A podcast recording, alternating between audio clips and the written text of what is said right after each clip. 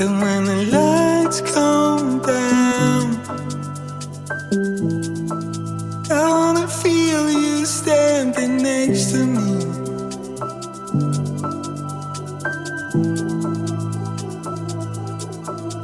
Can you hear me out?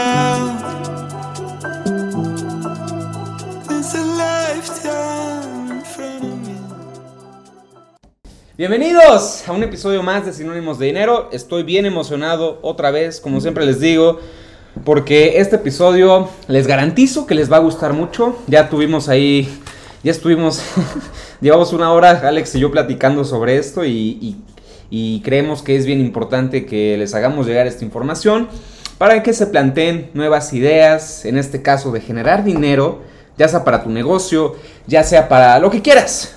Vamos a ponerles dos ejemplos. Uno es para, no sé, comprarte una propiedad inmobiliaria y a partir de ahí seguir creciendo. O la otra es para, para formar tu negocio. O sea, cómo capitalizarte. Bienvenido Alex, ¿cómo estás? Aquí estamos con un invitado especial, se nos unió Billy a la plática. Aquí anda el Billy. Para el buen Billy, aquí anda. El Robin lo dejamos allá afuera, no nos cae bien. Pero... No, sí nos cae bien, pero- Sí, sí nos cae bien. Pero sí, es interesante mucho este tema de cómo puedes construir activos con otros activos. Y realmente hay un tema que los verdaderos ricos dicen que construyen su fortuna sin usar su propio dinero. ¿Es correcto? En pocas palabras, eso es lo que vamos a platicar. ¿Cómo puedes hacerte dinero sin gastar una moneda tuya, un solo peso, 10 pesos que no sean tuyos, sino con a lo mejor dinero prestado? pero- Claro, exacto. Y vamos a hablar sobre la palabra que le estaba diciendo Alex, que, la, que muchos, hablando específicamente en, en el sector de clase media, en la clase media, muchos le tenemos miedo, que es la palabra hipotecar. ¿Qué es hipotecar? Muchos pensamos que es el no tengo ya dinero para, para sobrevivir, para pagar mis deudas, hipoteco mi casa y a partir de ahí pago todo, ¿no? Y probablemente la pierda, no sé. Es un pensamiento que muchas personas tienen desafortunadamente y que nosotros que hemos estado un poquito más de cerca en el ámbito financiero es que podemos darle un giro y es que podemos en este episodio darles alguna pequeña idea de, obviamente, bajo ciertas circunstancias que podamos capitalizarnos y a partir de ahí crecer nuestro dinero. Y es justamente a través de esta palabra que es hipotecar. Sí, es hipotecar. O sea, estuvimos de ñoños hablando una hora sobre cómo construir activos con otros activos. Y realmente eh, el problema principal yo creo es el desconocimiento. Muchas veces vemos al financiero o al contador y decimos cómo le hace, cómo realmente construye más cosas. Y es el simple buen manejo de los temas financieros, los conceptos, cómo utilizar las cosas, cuándo sí medir el riesgo, porque si algo me ha enseñado acá el compadre Pablo es que la planificación y el estandarizar las cosas te hacen realmente cambiar la perspectiva de que sí se puede. Y me gustaría así preguntarles cuánto ustedes creen que se necesita para construir un departamento, una casa allá donde o qué necesitas realmente para tenerlo. Exactamente. Y vamos a hacer este pequeño ejercicio, este episodio quiero que sea bien rápido, bien concreto, para que, para que podamos obtener esas ideas que, que tanto bien nos hacen. Vamos a in- iniciar en el, en el supuesto de que tenemos una casa, ¿no? Tenemos una propiedad. Sé que algunas personas tal vez no la tengan, pero en este ejemplo específico vamos a, a ponerlo en el que sí. O sea, tenemos una propiedad a nuestro nombre. Si ¿no? ti- tienes tu casa así normal, te vives con tus hermanos, tu familia. El chiste es que tienes una casa, hasta un departamento aplicaría. Sí, claro, o sea, cualquier bien inmueble, de hecho, cualquier, bien Cualquier inmueble. bien inmueble, específicamente. específicamente. Y ya mencionamos la palabra hipotecar. Estamos en el supuesto de que queremos emprender un negocio, que sería una inversión, queremos construir unos departamentos, queremos... Una plaza. eh, claro, sí, esta, esta magnitud va, de- va a depender de, de lo que nosotros busquemos. Pero vamos a poner el ejemplo de que tengo una casa y quiero poner un negocio. O tengo una casa y quiero comprarme un departamento, ya sea para rentarlo, para Sí. venderlo, para lo que sea. ¿Cómo consigo ese dinero? Sí, o sea, realmente yo creo que lo que a todos se nos viene a la cabeza es o sea, ¿cómo le hacemos? ¿O trabajamos más? ¿O, O ahorro mil o años. ahorro, sí, mil años? O, o sea, realmente, ¿qué es lo que se necesita? Claro. Y aquí lo que buscamos es hipotecar. La idea es hipotecar esa propiedad que tenemos, obtener capital y a partir de ahí ir construyendo más activos para que vaya creciendo nuestro, ahora sí que nuestra cartera, ¿no? De activos. Vamos a ir desglosándolo paso a paso. ¿Cómo sería este proceso? O sea, a ver, aquí principalmente tú tienes tu casa y a lo mejor nos vamos con que quieres un departamento. La palabra es hipoteca. Y, Sí. y realmente es esto porque primero hay que definir bien lo que se entiende por hipoteca. O sea, realmente es que pones tu activo y ellos te dan una cierta cantidad de dinero. Tú tienes que pagar esa cantidad de dinero que ellos te dijeron para que no pierdas tu activo Exacto. disponibilidad de dinero porque la necesitas, rentas en pocas palabras el activo, pagas una renta y listo. Lo pones en garantía, ¿no? Lo pones en es garantía. un préstamo en el que pones un activo de garantía. Así es. ¿Por qué dije al principio que muchas personas eh, le tienen miedo a esta palabra? Porque, porque sí, desafortunadamente muchas personas han perdido propiedades al hipotecar. Pero el punto es, ¿para qué utilizas el dinero que te presta el banco? En este caso, vamos a poner el ejemplo de la- del departamento. Imagínate que tienes una casa y quieres comprar un departamento, ya sea para rentarlo o para venderlo. Si tú hipotecas tu casa y obtienes esa cantidad que te alcanza para comprar ese departamento, ese departamento, vamos a poner que nos prestaron, nos prestaron un millón de pesos por, por hipotecar nuestra casa. Por hipotecar nuestra casa. Buscas un departamento, pone la cantidad que quieras, vamos a poner en este ejemplo 600 mil, ¿no? El departamento te costó 600 mil, le metes una remodelación o lo terminas, ya sea que lo compras en preventa, como tú quieras, y le metes, no sé, unos 300 mil y dejas 100 mil de colchón para pagar la mensualidad de la, de la de hipoteca, ¿no? colchón. Aparte, me gustaría decir, hay que poner el contexto.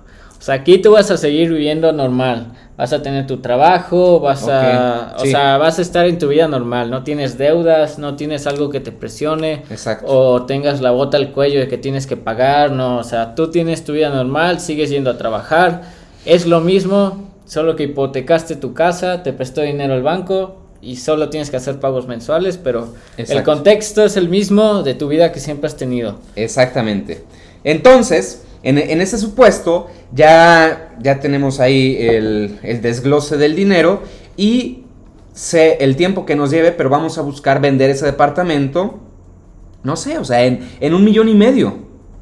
Bajita la mano, o sea, ya tuviste 500 mil en el supuesto de que lo vendamos, ya tuvimos 500 mil de ganancia, totalmente de ganancia, porque con ese millón ya pagaste tu hipoteca.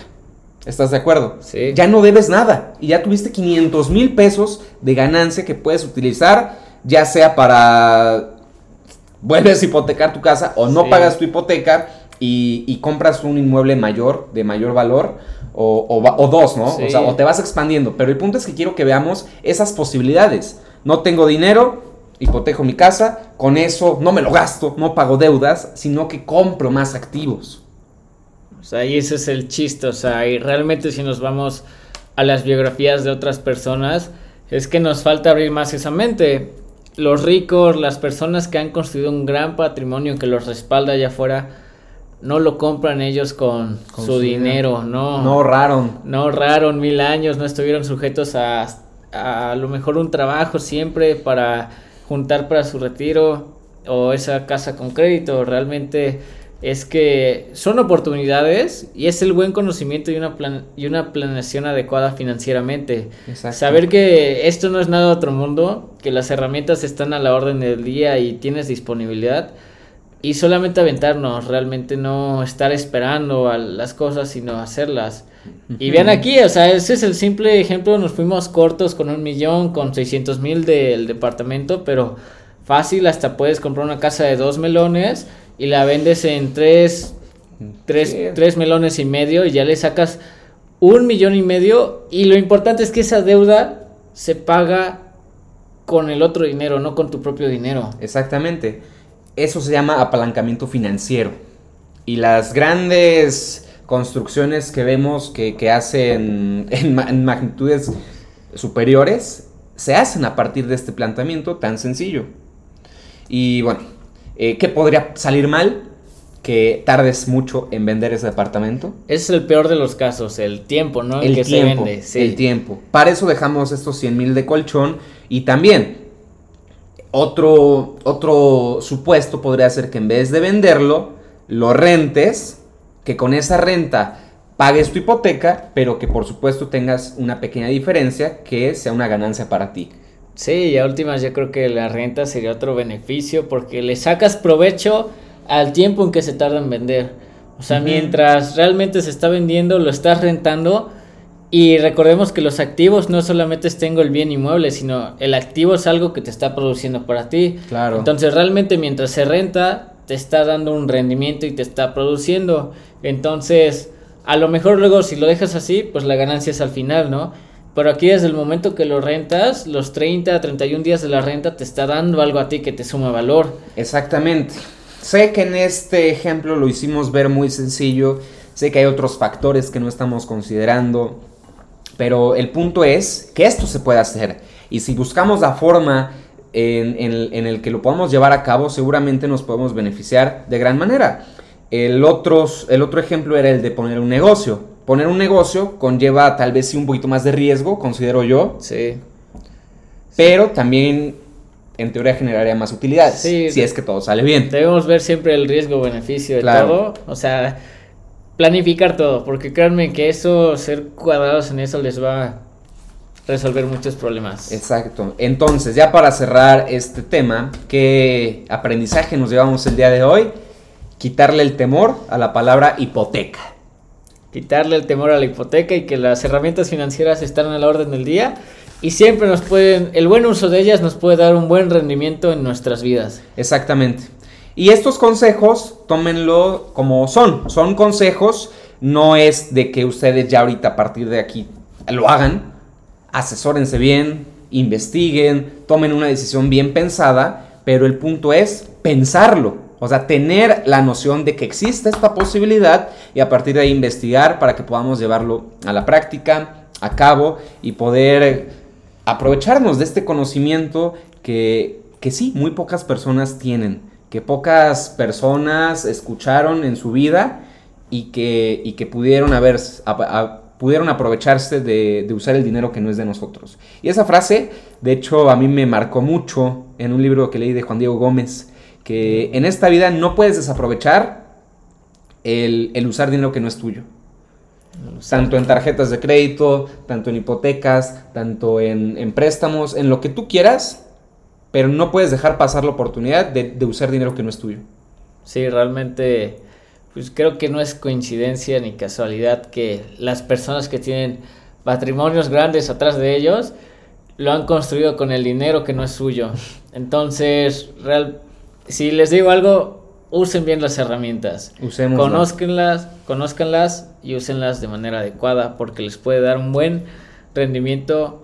Incluso ahorita se me ocurría, pues yo le quiero regalar un departamento a mi hijo, a mi hermano. Luego nos hacemos bolas, ¿no? No vemos cómo y hasta eh, después de los años decimos, pues tuve, no, no lo hice. Y esto es otra manera de las que se puede realizar eso. Perfecto. Bueno, pues este fue la cápsula informativa de este Eh, episodio. Vamos a pasar a la sección de preguntas, contestando dos preguntitas que nos dejaron por ahí. Y no se pierdan tampoco el siguiente episodio que va a estar buenísimo. Son temas calientes en la mesa, están buenos. Ya sabemos porque lo vamos a grabar ahorita, eh, terminando este, pero ustedes lo van a escuchar hasta la siguiente semana. Nos vamos a dejar con las ganas. Pero no se lo pueden perder, de verdad. Así que contestamos preguntas. Recomendación de la semana, Alex. Recomendación de canción de la semana. ¿Qué traes por el día de Ah, hoy? La recomendación de la semana se llama Next to Me de Rufus Du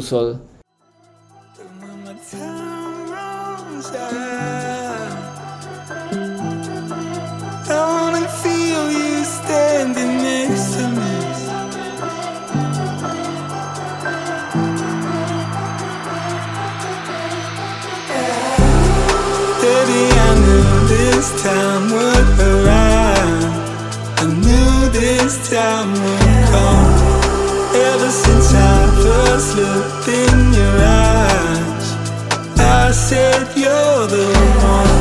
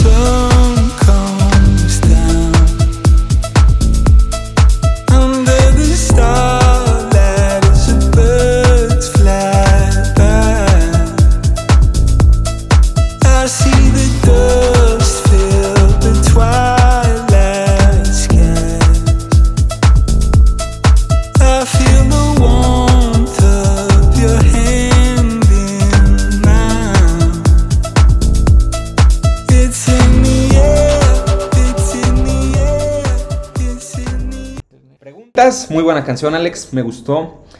¿Cuál es la pregunta que tenemos el día de hoy? A ver, por aquí Carlos Fernández nos pregunta, ¿qué aplicación me recomiendan para meter mis ahorros para que no estén estancados en el banco y que estén generando algo por lo si menos? quieres que tus ahorros te generen algo, que veas esos 100 pesos y después sean 100, tampoco 101, ¿no? No, tampoco... pues es- es ahorro, ¿no? Es ahorro, en pocas ahorro. palabras, pero el chiste es poner el dinero a trabajar. Que no se lo coma la que inflación. no se lo coma la inflación, que eso es el respecto a toda inversión.